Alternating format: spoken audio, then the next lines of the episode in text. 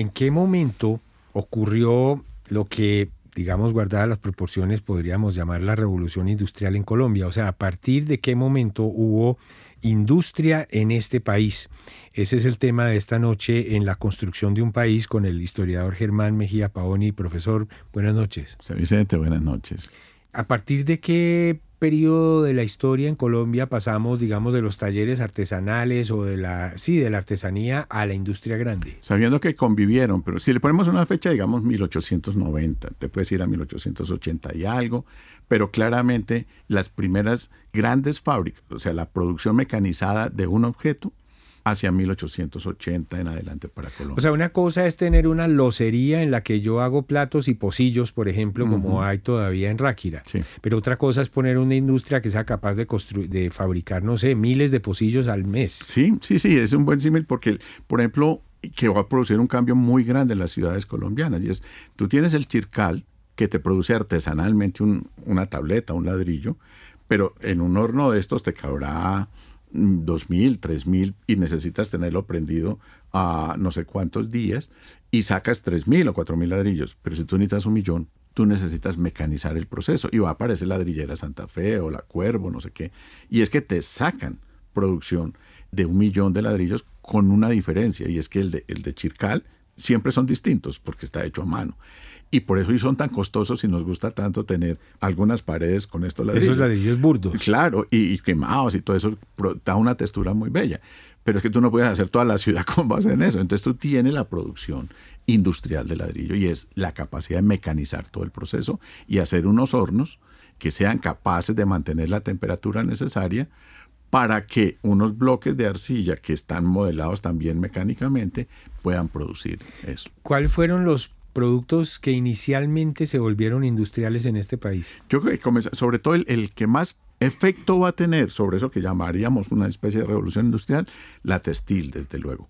Pero la industria de alimentos, bueno, no voy, a, no voy a decir una barbaridad, es que la cerveza es un alimento, porque empezó también por las bebidas, pero por ejemplo, si uno se va a la Plaza España en Bogotá, va a ver la fachada de una fábrica enorme que todavía está el signo y es la fábrica de pastas gallo y varias en el país también de industria de, productora de pastas. Entonces, lo textil, los alimentos, algunas bebidas y materiales de construcción como el ladrillo, en fin, va a ser importante. Un poquito más adelante va a traer el cemento, pero Colombia empieza a crecer sus ciudades con cemento importado. De pronto, conectando con temas que hemos hablado en el pasado, quien habla de industria habla de máquinas y quien habla de máquinas habla de entonces hay que producir esas máquinas o repararlas, en fin, eso también trae unos beneficios laterales. Va a requerir dos cosas. Muchas de las máquinas, casi todas van a ser importadas, pero ya tú tienes el ferrocarril y tienes los la red de ferrocarriles que están asociadas a este nacimiento de la industria.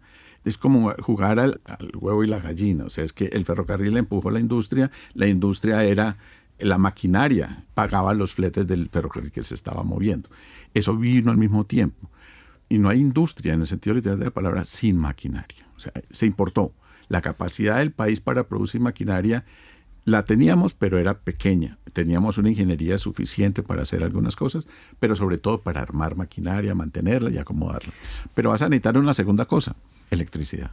Claro. O sea, tú tienes que mover las Sí, la gracia de una máquina es que se mueva por sí misma, ¿no? Ya, que, a velocidades altas y permanentes. ¿Qué es la diferencia con la fábrica de losa? O sea, hay como tres escalones. El taller artesanal, unos talleres manufactureros, por ejemplo, el que Fenicia, que te va a producir tazas de baño, el losa, en fin, en una mayor cantidad porque ya utiliza algunos moldes, máquinas y más empleados, pero todavía no está totalmente mecanizada y llega ya después la gran fábrica mecanizada. Esa necesita una fuerza que te mueva la máquina y generalmente va a ser, cuando ya no puedes usar el agua como tal, lo hidráulico, vas a tener que usar algo que te produzca electricidad en un momento en que el país no produce electricidad. Entonces, cada fábrica, estas iniciales, cada una de ellas va a ser productora de su propia energía. Por eso estos movimientos son revolucionarios, porque transforman la sociedad. Claro, claro, y te van generando ¿Te acuerdas del programa en que hablamos del café? Te genera cadenas de valor. O sea, para producir una tela tuviste que tener un sitio donde produces electricidad. y ahí vas a tener otros empleados haciendo una función que necesita la fábrica. Ahora, Germán, la gran industria es un fenómeno urbano. En lo rural, pues no funcionan las fábricas. Y si es rural, está pegadita a la ciudad. es que es porque las fuentes de agua, por ejemplo, es bello con respecto a Medellín o algunos de los pueblos alrededor de Bogotá, sobre todo cuando los municipios anexos, Fontibón o Bosa o Suba, no eran todavía Bogotá, pues ahí estaban algunas de las fuentes de los sitios de estas empresas, porque ahí está, por ejemplo, la arcilla si es cemento, o las fuentes de agua si están moviendo calderas o todo esto para producir vapor, que es lo que va a necesitar la ciudad. El cambio, eso es un cambio de escala, además porque no sé qué es primero, el huevo o la gallina. Si empiezas a producir miles de artículos, pues necesitas un mercado. Exacto. O lo generas o, empiezas a producir porque ya está el mercado y no había quien lo abasteciera. Sí, y es fundamental. Tú no puedes tener una gran producción industrial si no has urbanizado. Y en este momento, muchas personas que están trabajando en las fábricas están ganando salario. Y porque gana salario tiene que salir a comprar porque ellos no tienen tiempo de hacer las cosas. Este es el gran cambio del mundo antiguo con el mundo moderno. Y es que antes tú suplías tus necesidades de lo que no puedes producir con el taller artesanal y las ciudades y los núcleos urbanos tenían sus talleres, pero la escala permitía que eso funcionara. Aquí no, aquí ya tú tienes Bogotá, qué sé yo, 200 mil habitantes a finales de, la primera década del siglo XX, donde por lo menos la mitad, si no más de esa población, tiene que salir al mercado a comprar todo. Entonces, tú trabajas para ganar plata, para comprar lo que necesitas y con eso tienes trabajo que es produciendo lo que vas a comprar. Esa cadena es el capitalismo. Exactamente. La industria, de hecho, el mundo entero se industrializó durante el siglo XX. Sí, claro. Fue la etapa. Digamos, los antecedentes están en el 19, pero el gran crecimiento está ahí. Hay algunas diferencias. Los países que logran tener fábricas que producen fábricas que es lo que vamos a llamar el mundo desarrollado. Y los países que van a comprar las máquinas que producen ellos, pero que producen otros alimentos. Entonces, ya llamamos el mundo dependiente. Eso tiene muchas explicaciones, en fin, que no. Volvamos a decir eso, Germán, porque dijiste fábricas que producen fábricas. Sí, literal. Eh, ah, bueno. Máquina, o sea, fábricas que producen maquinaria.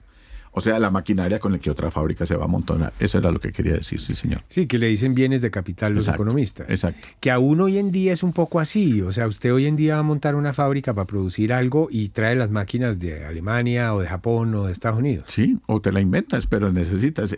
Que eso es desarrollar la capacidad de un país, es esa capacidad de desarrollar en máquinas. Lo que pasa es que el mundo ya no funciona por países, funciona es por, por todas estas redes de producción que llamamos la globalización. Y es que un país tiene las oficinas, pero las fábricas donde está la manufactura está en otro, utilizando diferencias salariales. Eh, bueno, en fin, esto es un problema serio. Pero la manera como esto está funcionando hoy en día es distinta a como era a comienzos del siglo XX. Así es. Un cambio de escala. La gran industria es el tema de esta noche en la construcción de un país con Germán Mejía Pavoni. Profesor, hasta la próxima. Pues a Vicente, un gusto como siempre.